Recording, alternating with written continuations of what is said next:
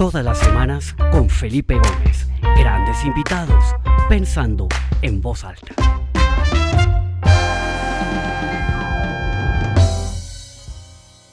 Hola Felipe, ¿cómo estás? Excelente Andrés, ¿cómo va todo? ¿Cómo están las cosas en Bogotá? Muy, muy bien, muchas gracias. Afortunadamente, un clima complejo. Ayer llovió todo el día, hoy no ha llovido, pero esperemos que, que no sea como el de ayer. Pero bien, todo bien. Qué bueno, Andrés. Bueno, normalmente comenzamos esto como para romper un poco el hielo, hablar un poquito antes de entrar en materia de una reflexión personal de cómo ha sido ya este año, o sea, hace casi un año que decretaron las, los, los lockdowns, los encierros en distintas partes del mundo. Desde tu perspectiva personal, eh, no sé, como cuáles han sido esos aprendizajes claves de este año tan raro que nos ha tocado vivir. Mira, yo, yo le daría dos palabras. La primera es, es eh, yo creo que ha sido, la palabra es autorreflexión, es reflexionar un poco de lo que, de lo que es importante en la vida y de lo que es menos importante. Yo creo que nos ha enseñado a ser mucho menos materialistas y a valorar mucho más las cosas sencillas pero tal vez las más importantes de la vida, la familia, la salud, por supuesto, em, eh, la compañía de los, de, los seres humanos, el, poder reunirnos en familia. Yo creo que esa es el primer, el primer, eh, la primera reflexión. Y la segunda tiene que ver con el trabajo también. Y es, a veces nos dejamos llevar en el día a día por, por lo que hacemos, pasan las horas, pasan los meses, pasan los años, nos jubilamos y miramos hacia atrás. yo creo que el trabajo es muy importante, pero el trabajo es un medio, no es un fin. Yo creo que también es muy importante recordar que la vida tiene muchas otras cosas aparte del trabajo y que todos tenemos una razón por la cual estamos acá. Espectacular.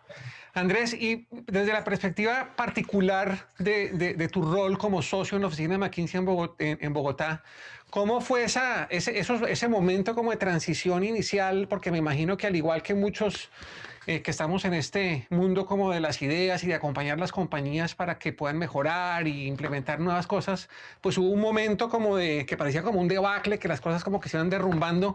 ¿Cómo fue ese proceso de adaptarse como organización a esta nueva realidad? Sí, claro. Nosotros, como todas las organizaciones, tuvimos que pasar por un proceso de aprendizaje acelerado.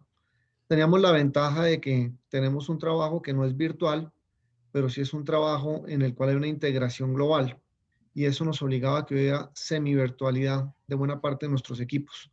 Nosotros tenemos siempre una posición de tener un trabajo presencial en nuestros clientes, pero ampliamos nuestros equipos a todos los expertos globales que van tanto presencialmente como virtualmente. Entonces nos quedó relativamente fácil, pero a pesar de eso, el shock emocional, el shock eh, logístico em, fue, fue, inmenso y nos concentramos primero en tratar de entender rápidamente cómo nosotros ajustar nosotros mismos y segundo, cómo ayudar a nuestros clientes en ese proceso a que se ajustaran lo más pronto, entendiendo realmente qué era lo que estaba pasando, cuáles eran los distintos escenarios y cómo podían eh, rápidamente ajustarse a la nueva realidad, ¿no? Claro. Una, estoy hablando con un amigo que también está en el mundo de la consultoría acá en Atlanta, donde yo vivo. Me decía pues que digamos que todo este tema de la virtualidad pues había sido muy interesante, pero que había un vacío que él sentía gigantesco y era como que esa, esa confianza que se genera entre el consultor y el cliente, que al final se logra es en esa, ¿no? en esa cotidianidad, en esa presencia de cierta manera como que desapareció y entonces ese proceso de generar confianza, generar cercanía, generar una relación un poco más allá del trabajo, se desapareció. ¿Cómo afrontaron ustedes ese desafío como firma de consultoría y, qué, reflexiones podrías darnos al respecto? Porque creo que es un elemento súper importante en ese tipo de, ¿no? de intervenciones como las que hacen ustedes. Mira, eso, eso, es, eso es muy cierto.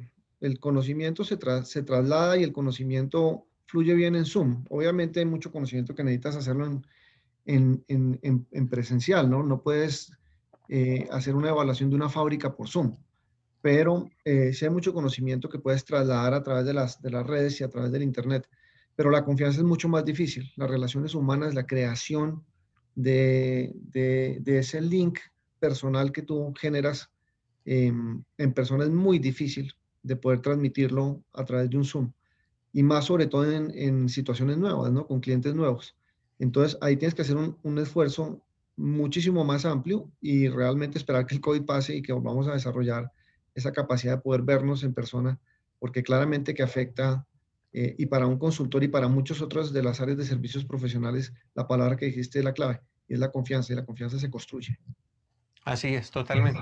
Bueno, entremos un poquito en materia. Cuéntanos un poquito qué es el McKinsey Global Institute. Tú haces parte del consejo de esta, de esta división de investigación de, de, esta gran firma de consultoría. Cuéntanos un poquitico sobre el McKinsey Global Institute, su misión, hace cuánto tiempo existe, qué tipo de trabajos realizan, como para ya entrar en, contexto del reporte. Mira, e, este es nuestro think tank global, es nuestra, eh, nuestro instituto de pensamiento. Eh, debe tener ya más de 30 años, no te puedo decir exactamente en qué fecha empezó, pero yo creo que tiene más de 30 años. Yo llevo casi 10 años en el, en el, en el board, en el consejo del McKinsey Global Institute. Nosotros nos sentimos muy orgullosos porque de los think tanks privados eh, ha sido reconocido los últimos cinco años como el más influyente del mundo. Y lo que, lo que hace el McKinsey Global Institute es estudiar las tendencias y la problemática económica y social y tratar de dar un punto de vista lo más eh, eh, transparente y fact-based posible sobre muchas de las problemáticas que pasan en el mundo, tanto en el desarrollo económico como en el desarrollo social de la humanidad. Y esa es nuestra labor. Excelente. Bueno, pues entremos en materia del reporte. Este es un reporte fascinante, extenso, son más de 120 páginas de reporte. Eh, pero como todo lo de McKinsey, con una estructura absolutamente impecable, muy claro en, en, su estructura y en la manera como es tratado. Eh, y a mí me llamaron la atención varias cosas. Lo primero que me gustó fue esa manera como catalogaron ¿no? las industrias en, en, lo que ustedes llaman cercanía. ¿no? Eh, ahorita vamos a, a, profundizar un poco en eso. Y también en esas tres grandes dimensiones en donde se ve una transformación en la manera como trabajamos y cómo vamos a trabajar de ahora en adelante. Entonces, Andrés, ¿por qué no comenzamos? Eh, nos cuentas un poquito sobre el origen de este reporte, cómo arrancó, eh, cuál ha sido como el impacto que ha tenido y un poquito ya como entrar en materia de, esa estructura de ese, de ese reporte para ya poder hacer ese, ese deep dive en el contenido y ver qué podemos aprender de él. Mira, con mucho gusto. Eso viene mucho de la lógica del McKinsey Global Institute. Nosotros llevamos varias líneas de pensamiento por muchos años. Estamos metidos en muchos temas, educación, salud, de desarrollo económico, pero hay dos o tres que son temas que recurrentemente estamos estudiando. Uno, por definición, son las tendencias globales qué es lo que está pasando a nivel global y cómo esas tendencias afectan las distintas industrias, los países, las sociedades.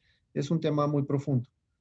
Dentro de esos hay uno que es una subset de, esas tendencias y que le hemos llamado el futuro del trabajo, que tiene una implicación muy grande y es el trabajo como lo hemos venido haciendo a lo largo de la historia ha evolucionado muchísimo el rol del ser humano en la forma en que trabaja, en que interactuamos en la vida laboral, ha cambiado muchísimo y nosotros creemos que está solamente en evolución en este momento y va a cambiar muchísimo más.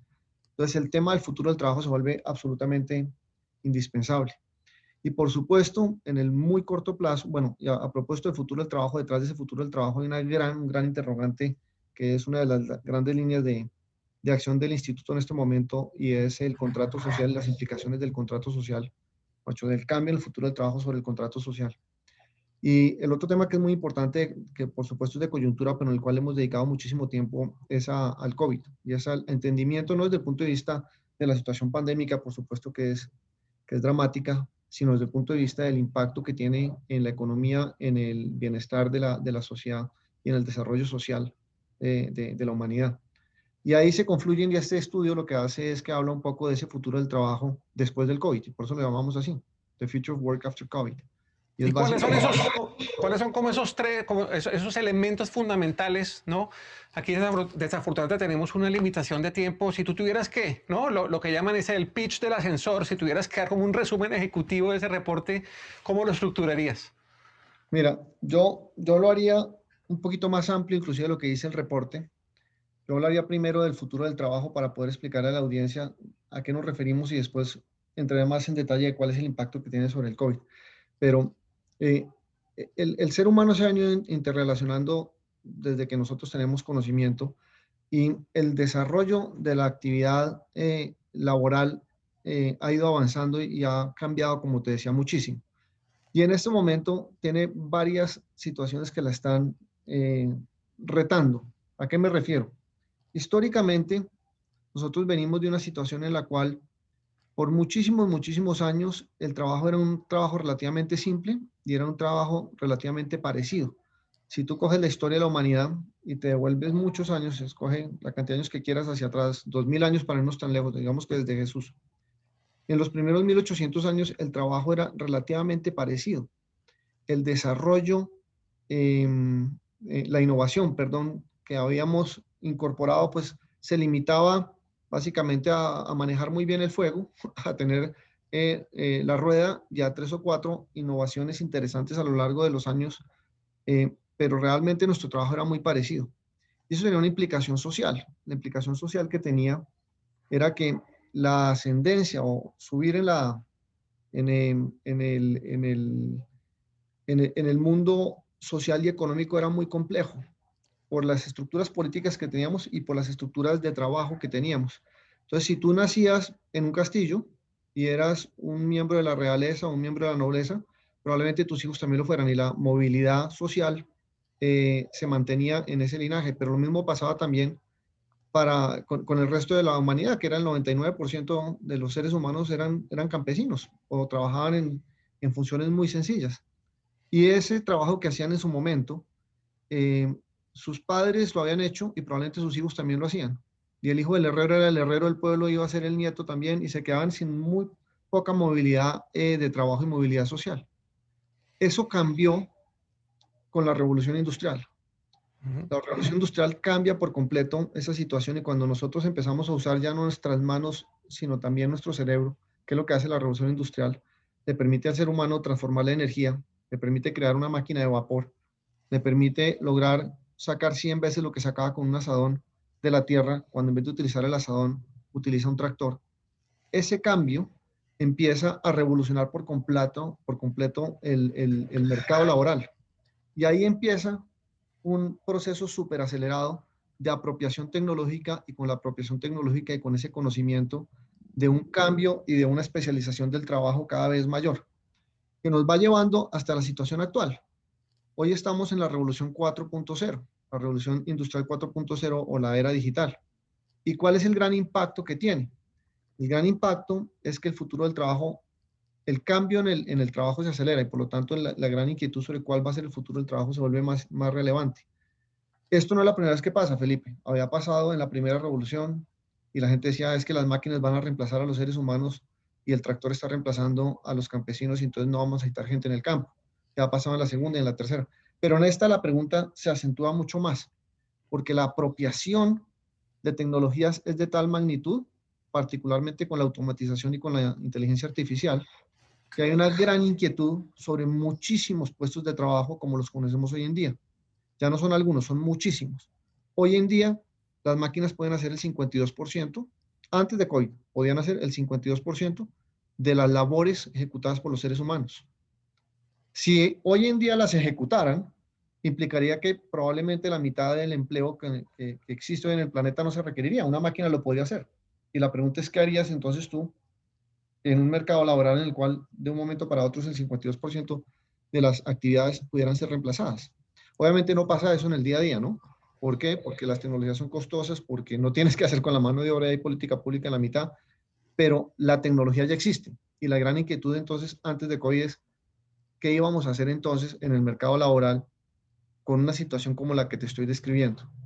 Uf. Ahí llega COVID.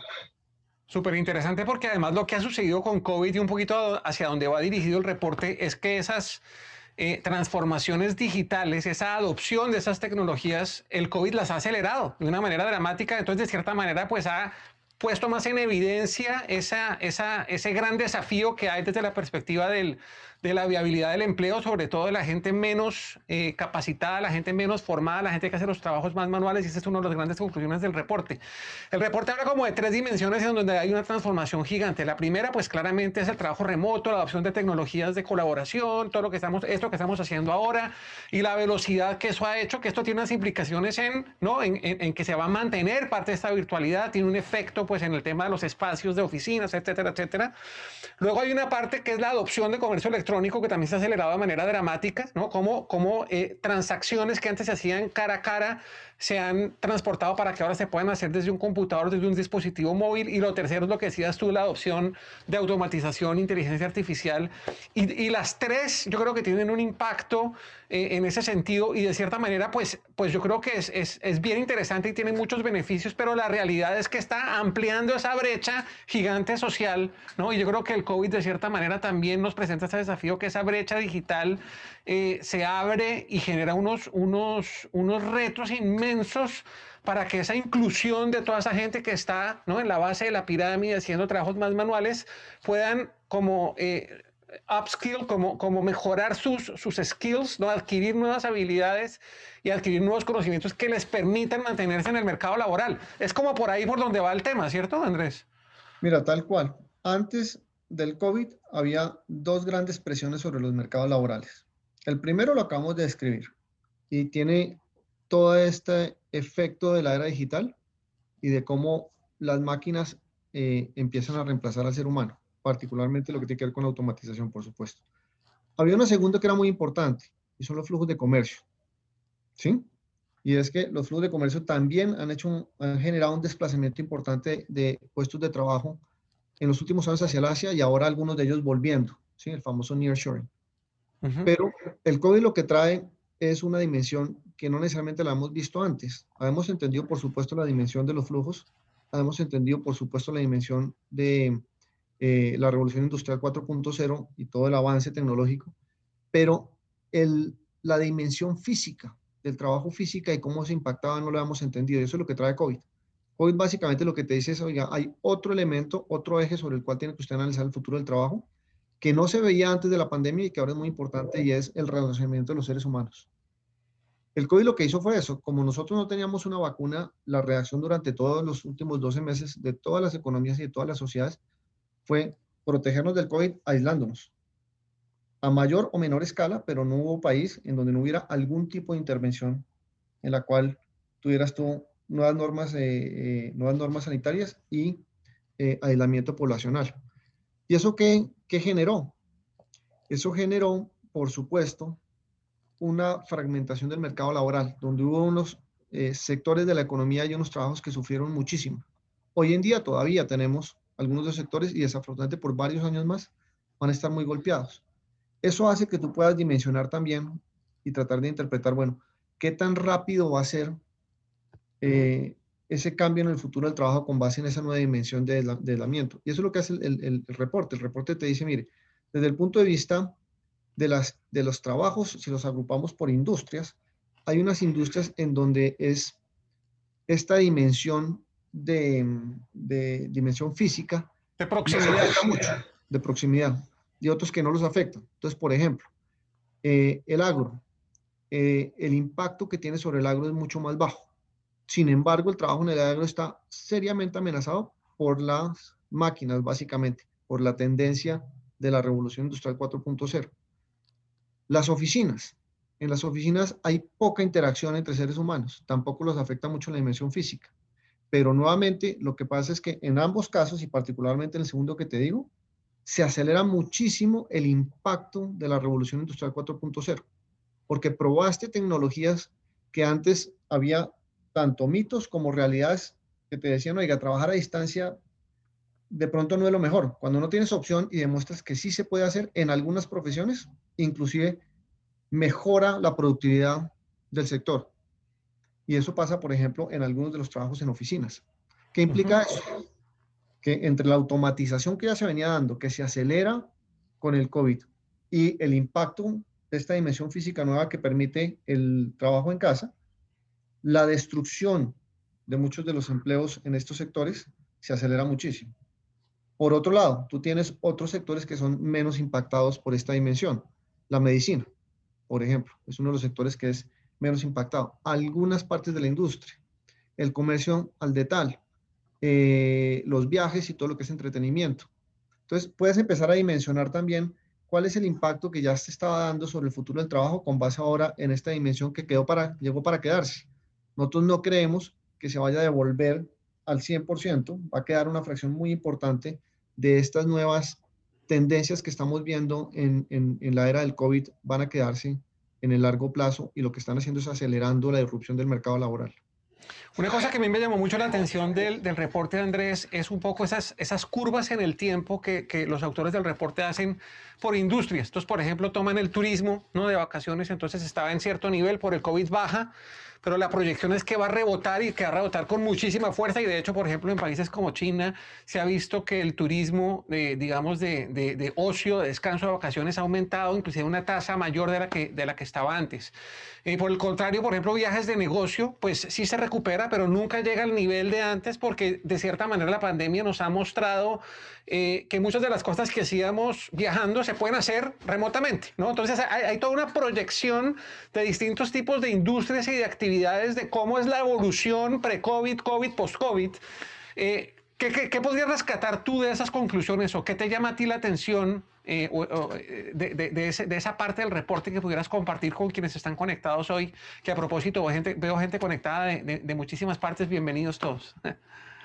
Mira, por supuesto, sector por sector hay distintas conclusiones, pero en general lo que, lo, lo que puedes tú, digamos, predecir de alguna forma es que la tendencia que se estaba viendo anteriormente solamente se aceleró eh, y se aceleró en todos los sectores.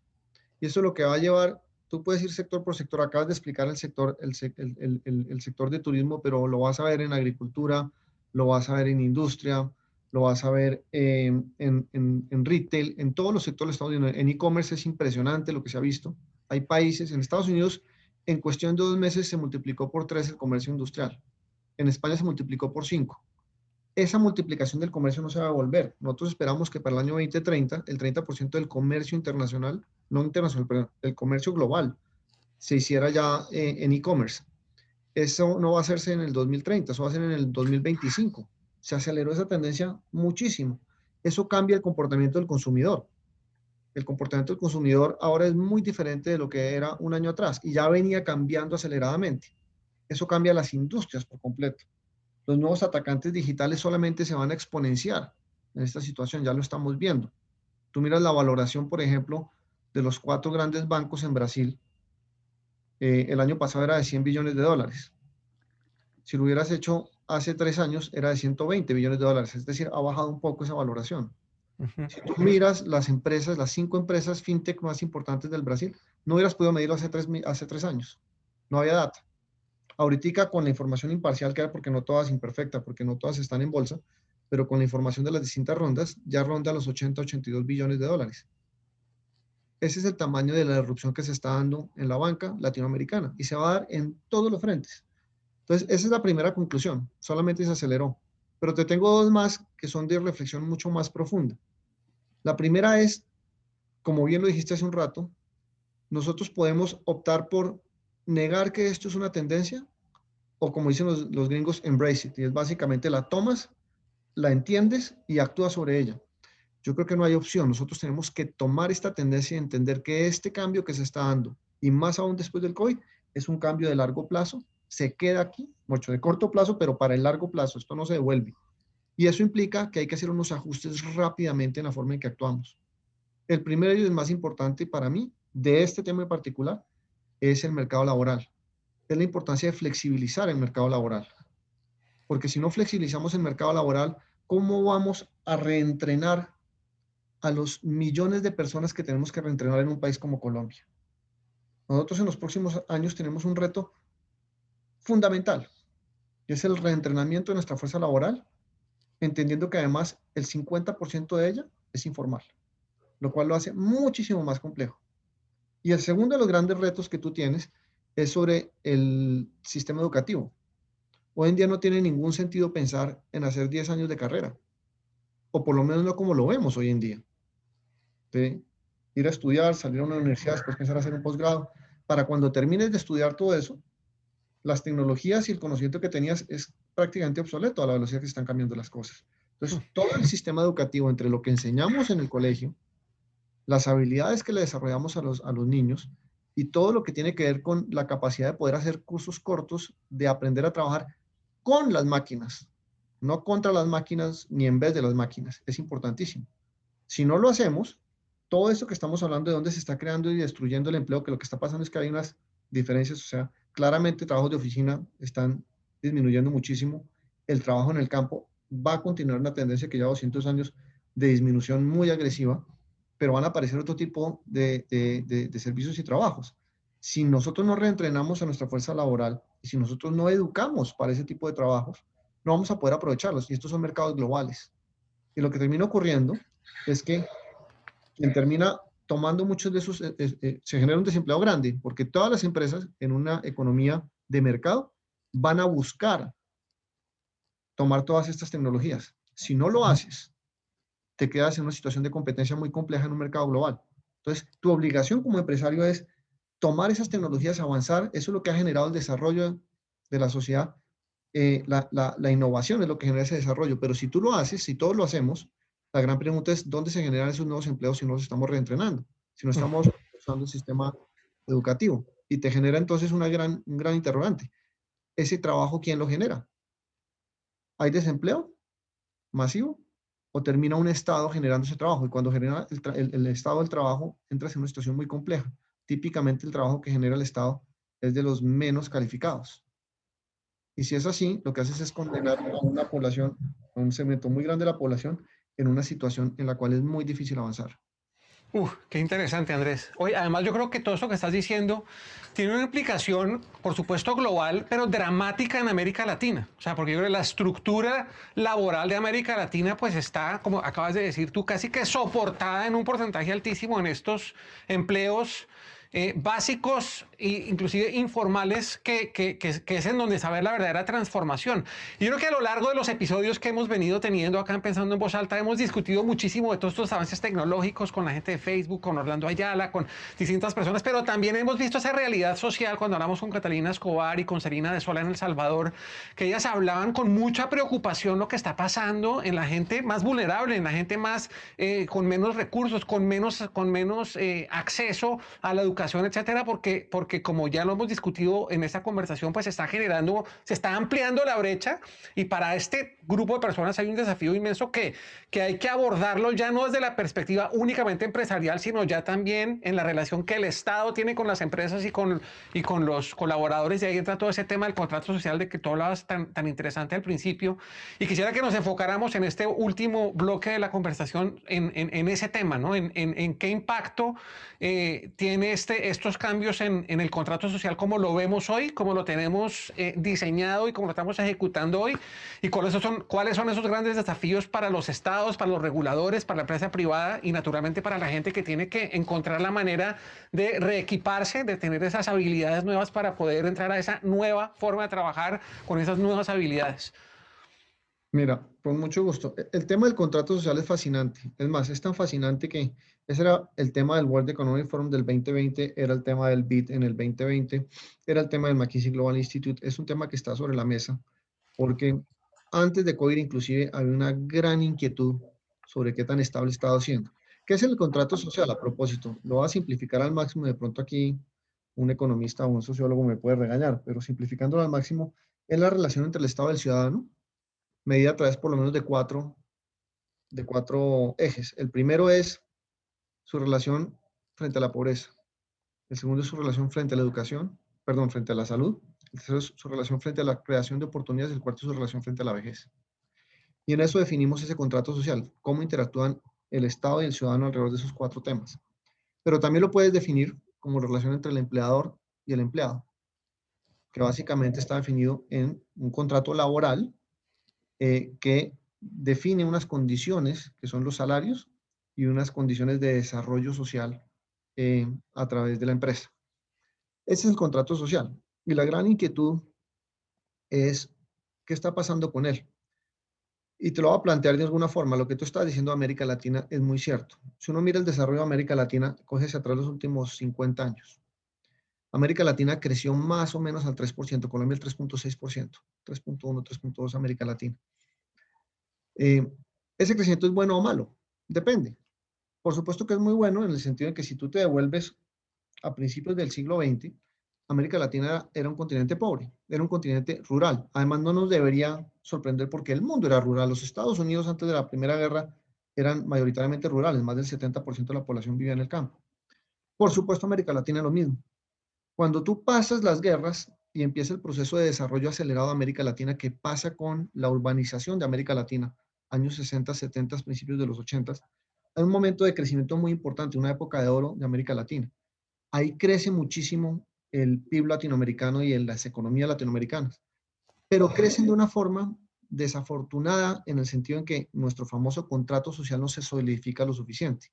Si tú descompones el crecimiento de América Latina, esos 3.2% de, de crecimiento interanual, tú te vas a dar cuenta que el 80% de ese crecimiento es mano de obra bruta y solamente el 20% es inteligencia.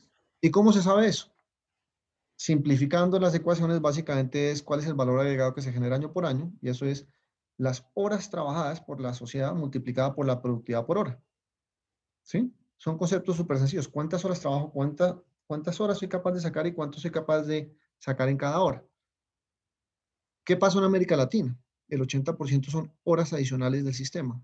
Es decir, ese proceso de urbanización, las grandes ciudades lo que terminaron fue generando muchísima población que en el momento en que entren a trabajar, buscan en el mercado laboral una oportunidad, pero lo que encuentra es o la informalidad o empleos de muy bajo valor agregado, que están asociados, obviamente, con la informalidad. ¿Eso qué genera? Que dos o tres generaciones después, eh, los descendientes de quienes migraron hace muchos años para, en ese proceso de urbanización, sigan hoy viviendo en situaciones que no son las idóneas eh, para el momento en el cual vivimos como humanidad. Solamente el 20% ha sido eh, el impacto de productividad. ¿Qué es productividad? Eso suena súper curioso. Es una caja negra en que decimos metemos horas trabajadas y sale más de la hora trabajada. Pero ¿qué hay en esa caja negra? Nada diferente de la utilización del cerebro. Es decir, lo que hay en la caja negra es el famoso concepto de productividad y es meto una hora de trabajo, le meto capital, le meto tierra y sale más de lo que metí. Entonces hay una productividad sobre, las, sobre los insumos. Pero eso es la innovación, Felipe. Eso no es nada distinto de apropiar la tecnología apropiar el conocimiento del ser humano y decir, oiga, mi conocimiento me llevó a desarrollar una serie de, de tecnologías, esas tecnologías las apliqué y esa aplicación me generó una productividad. Eso es todo. En América Latina ha sido 80-20. En Asia, solo por contraste, ha sido 20-80. Eso explica por qué han salido tantas personas de la pobreza y se han mantenido en clase media y han seguido aumentando hacia clases ya más privilegiadas y acá nosotros no lo hemos podido hacer porque desafortunadamente esa, esa, esa ecuación 80-20 que tenemos acá de mano de obra bruta versus innovación, nos lleva a que los salarios tampoco crezcan a la misma velocidad, por otras razones que no dan el tiempo ahorita. Y eso lleva a que nosotros, la distribución de esa riqueza, la distribución de las oportunidades, no se dé todavía a los niveles que queríamos. Esa era la discusión central en América Latina. Eso es lo que a nivel global estamos viendo en algunas eh, sociedades también explica un poco los fenómenos electorales de los Estados Unidos de los últimos tiempos también, porque ha pasado en los Estados Unidos en, la última década, últimas dos décadas, y era la gran discusión antes del COVID. ¿Y qué pasa con COVID?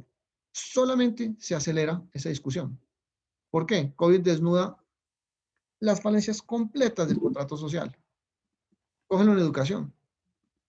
En educación, los hijos de nosotros que tenemos un computador y la posibilidad de estar haciendo este Zoom, probablemente no se atrasaron un día de colegio. Es más, en algunas ocasiones pudieron haber aumentado su capacidad de aprendizaje, porque tenían un profesor dedicado, una escuela que fue capaz de ajustarse, una conectividad ilimitada, un device para cada uno de ellos y unos papás que inclusive estaban en casa y les ayudaban. Pero pone en contraste quien no tuvo esas condiciones, que son la gran mayoría o un número muy importante de los niños en nuestra sociedad. Desnudo por completo ese contrato social. No hablemos de salud, por supuesto, que es el tema central del COVID, pero en todo, en oportunidades laborales. O sea, ¿quién se puede quedar en casa y quién no se puede quedar en casa? Independiente de que le dijeran a uno que se quedara porque había una, una cuarentena. Quien tiene un capital de trabajo suficiente para poder acumular tres días de comida. Quien no tiene capacidad de acumular tres días de comida, ¿cómo se queda en su casa? Tiene que salir al rebusque. Entonces, ahí desnudas la fragilidad del contrato social y la importancia de volver a tomar el tema aún con más fuerza en este momento, que me lleva al último punto de que estamos muy cortos de tiempo. Pero estas conversaciones que son muy profundas hay que tenerlas y hay que entender que las soluciones a muchas de estas problemáticas no son de corto plazo. Nosotros estamos exigiéndole a nuestro sistema político soluciones de corto plazo cuando no son de corto plazo, pero hay que actuar ya. Que no sean de corto plazo no implica que no tengas que actuar ya. Tenemos que flexibilizar los mercados, tenemos que transformar la educación, tenemos que generar mucho más oportunidades, tenemos que pensar en algunos de estos conceptos como ingreso eh, universal y muchos otros temas del contrato social que no dan espera y hay que empezar ahorita. Pero para lograr esos cambios en una sociedad democrática, tenemos que generar un diálogo. Y lo que falta en esta sociedad es un diálogo sobre estos temas, porque son muchas malas cosas que nos unen a las que nos separan. Uy, Andrés, pues interesantísimo. Creo que esto da para una conversación mucho más larga. Aquí nos sobregiramos unos minutos de, antemano. Excusas a quienes están conectados. Me gusta ser muy estricto con el tiempo, pero creo que es absolutamente fascinante. O sea, creo que la conclusión es claro. El reporte es interesantísimo y, y de cierta manera presenta con una estructura espectacular un poco a lo que las organizaciones se van a ver enfrentadas para eh, afrontar estos desafíos del trabajo. Pero más allá del desafío, digamos, eh, empresarial o corporativo, yo creo que detrás de todo eso hay un gran desafío social en donde, como dice Andrés, hay que entablar un diálogo constructivo, constante entre los diferentes actores eh, de ese famoso contrato social porque creo que el desafío grande que vamos a tener de ahora en adelante es un desafío social, especialmente en países como los que eh, venimos nosotros en América Latina, en donde toda esta gran mayoría de la gente pues va a tener un, una, o sea, se les va a mover el piso de una manera dramática. Entonces creo que ese reporte nos abre eh, la mente en ese sentido. Eh, creo que es un aporte inmenso de McKinsey, del McKinsey Global Institute. Em, y nada, pues de verdad Andrés, muchísimas gracias. Ha sido un tiempo espectacular. Me, el, el, tiempo voló, lo disfruté inmensamente. Y antes de hacerte el micrófono para que te despidas y de tus últimas palabras, simplemente quiero ah, eh, agradecerle a, los más de 150 personas que se conectaron de distintas partes del mundo, quienes están acá todas las semanas, gracias. Quienes están acá por primera vez, bienvenidos. No se pierdan todos los martes a la misma hora. Vienen una serie de conversaciones interesantísimas, muy relacionadas con este tema. Vamos a hablar con alguien importante del Banco Mundial sobre cómo eh, la pobreza, alrededor de, de unos eh, informes que se hicieron que la pobreza, que América Latina y países como Colombia perdieron 10 años en, en, la lucha contra la pobreza por este tema de la pandemia. Yo creo que esos son elementos que, que construyen sobre este diálogo que tuvimos hoy con Andrés. Vamos a tener también a un profesor de Harvard espectacular que se llama Michael Chu, que habla sobre microfinanzas y acceso financiero a la gente de la base de la pirámide. Entonces vamos a enfocar una serie de conversaciones súper interesantes en las próximas semanas. Esta conversación de hoy queda hoy publicada en la página www.pensandoenvozalta.com si la quieren volver a ver o compartir con sus contactos y en sus redes sociales.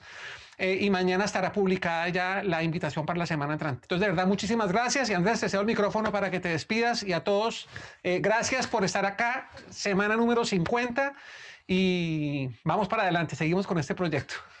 No, gracias Felipe. Muchísimas gracias por la invitación. Tal vez yo dejaría una última reflexión y sobre lo último que estaba comentando, la importancia del diálogo. Estos temas que acá los vemos muy rápidamente son muy profundos y son temas filosóficos muy profundos del modelo de desarrollo que nosotros necesitamos en América Latina y hay que ajustar muchas cosas, hay que mantener unas, apropiarse de otras y ajustar otras que claramente no están funcionando como uno quisiera. Pero el gran tema, Felipe, es poder tener la oportunidad de dialogar. Yo creo que estamos metidos en una disyuntiva en América Latina donde hay varias corrientes de pensamiento que están enfrascadas en una discusión superficial en las redes sociales y lo digo con profunda humildad cuando uno ve la forma en que se discuten los temas en muchas de nuestras geografías, lo que ve es muchísima eh, discusión sobre el entorno y el día a día, que son por supuesto importantísimos, pero no en tratar de llegar a la profundidad del tema de qué es lo que realmente está ocurriendo y cómo podemos avanzar como sociedades. Y yo creo que nosotros nos merecemos una oportunidad. América Latina es un territorio fenomenal. Nosotros no tenemos problemas ideológicos de religión, no tenemos unas guerras eh, como las que se ven en otras partes del mundo, no existen esos conflictos raciales, eh, somos unas sociedades relativamente parecidas, hablamos solamente dos idiomas, no habría una razón por la cual América Latina no pudiera avanzar mucho más rápido. Y es básicamente el poder entender algunos de estos conceptos que son conceptos básicos de muchos años, repasarlos nuevamente identificar qué es lo que tenemos que hacer para avanzar como sociedades y descubrir que hay muchas cosas que nos unen, independiente de si somos de izquierda o de derecha, y hay muchas otras cosas que no merecen la discusión en este momento. Y esa es mi reflexión. Yo creo que valdría la pena tener otra charla en algún momento, Felipe, sobre el tipo de diálogo que hay que dar en la sociedad, en una sociedad como Colombia. Vamos a agendarla. Quiero invitar a otro par de personas para que sea más como un, tipo de conversación panel. Diálogo. me parece una excelente idea. La vamos a hacer, Andrés. Tomo la palabra en eso. De verdad, muchas gracias y nos vemos la próxima semana. Hasta pronto. chao, chao, Andrés. Chao.